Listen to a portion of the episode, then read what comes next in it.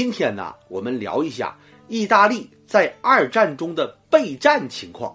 一九三九年九月一日，德国闪击波兰，第二次世界大战正式爆发。这个德国呀，给全世界上了一次眼药。德国高歌猛进，那是人挡杀人，魔挡杀魔。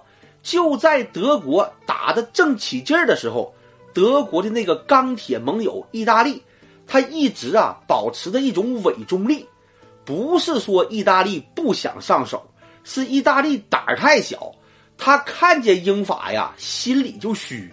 但是德国人的经验表现，把墨索里尼两个眼睛看得溜圆呐。这个法西斯的鼻祖啊，彻底的被德国人给惊着了。没想到这么多年过去了，德国在战场上的表现那是风采依旧啊！德国从波兰那里磕掉第一滴血之后，迅速席卷了周边的几个国家，每一仗打的都是摧枯拉朽的秒胜啊！德国人的表现呐，实在是太过抢眼了，真有一种神挡杀人，魔挡杀魔的气势。按照这个形势发展下去，过不了多久，整个欧洲就成德国人的了。小胡子，你还别说，真有两下子。二战刚开始的时候啊，这个墨索里尼扮演的角色就是一个吃瓜群众、看热闹的人呐。最大的特点就是看热闹不嫌事儿大。你们这几个货呀，最好在这儿互掐。我意大利呢，坐收渔翁之利，捡点便宜。一战的时候，我们意大利就是这么玩的。当年呐，我们从人民公敌反水到为正义而战的战胜国行列里，玩的就是这套业务。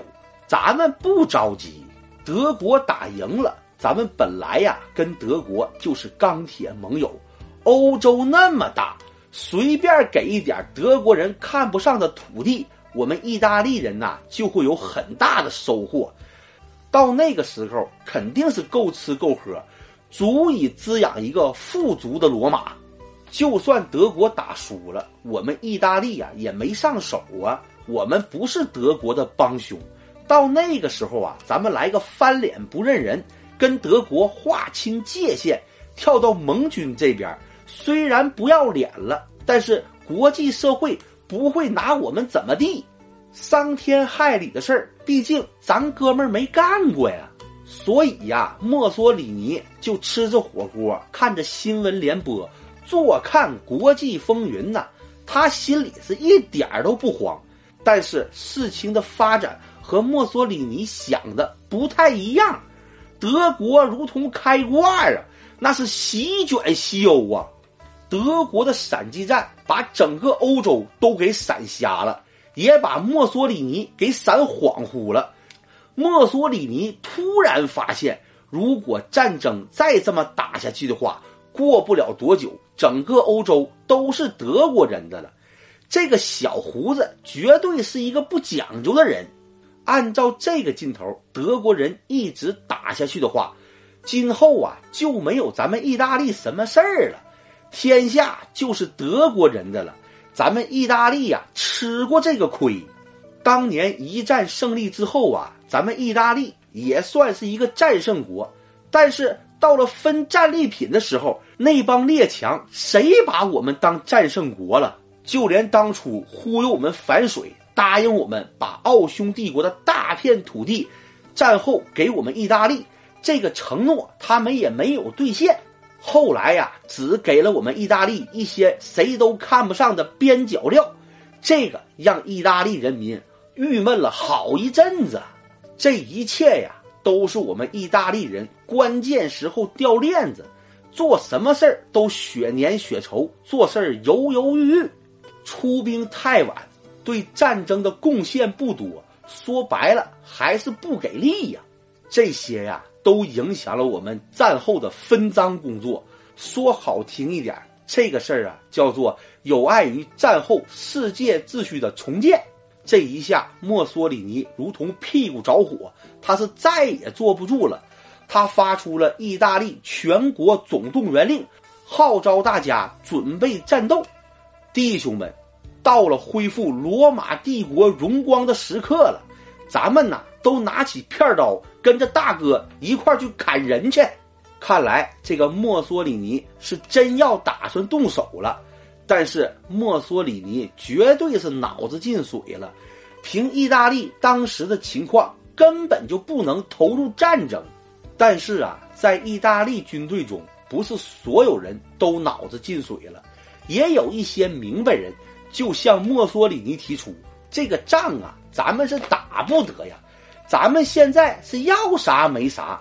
部队呀还没做好准备，这个装备呀和后勤情况都是一团糟糕，最起码咱们连一个作战计划都没有，咱打谁呀？这个仗啊没法打。你看德国现在挺猛的，见谁砍谁，那是德国，咱们呐没有那个尿性。你多长的头发烫多大的卷儿，多大的能耐说多大的话。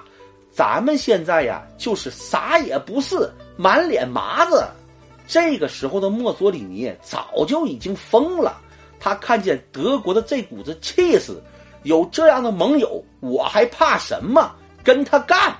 墨索里尼就好像是假酒喝多了，酒壮怂人胆，敢于上山斗恶虎。于是，意大利开始向盟国宣战。盟国一看呐。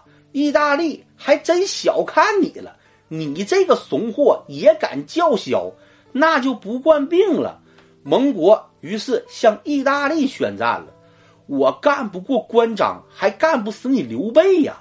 你意大利是什么货？你心里不清楚吗？开战后啊，各国的军队已经被德国的钢铁洪流蹂躏过一遍了，所以各个国家已经做好了战争动员。顶在前面的大兵们，那是拼了老命跟德国死磕，他们是为了保家卫国呀。那些还没被德国摩擦的国家，已经做好了战争动员，随时准备跟德国开战。只要你德国敢来，我们就跟你死磕。刀都磨好了，炮也架上了，德。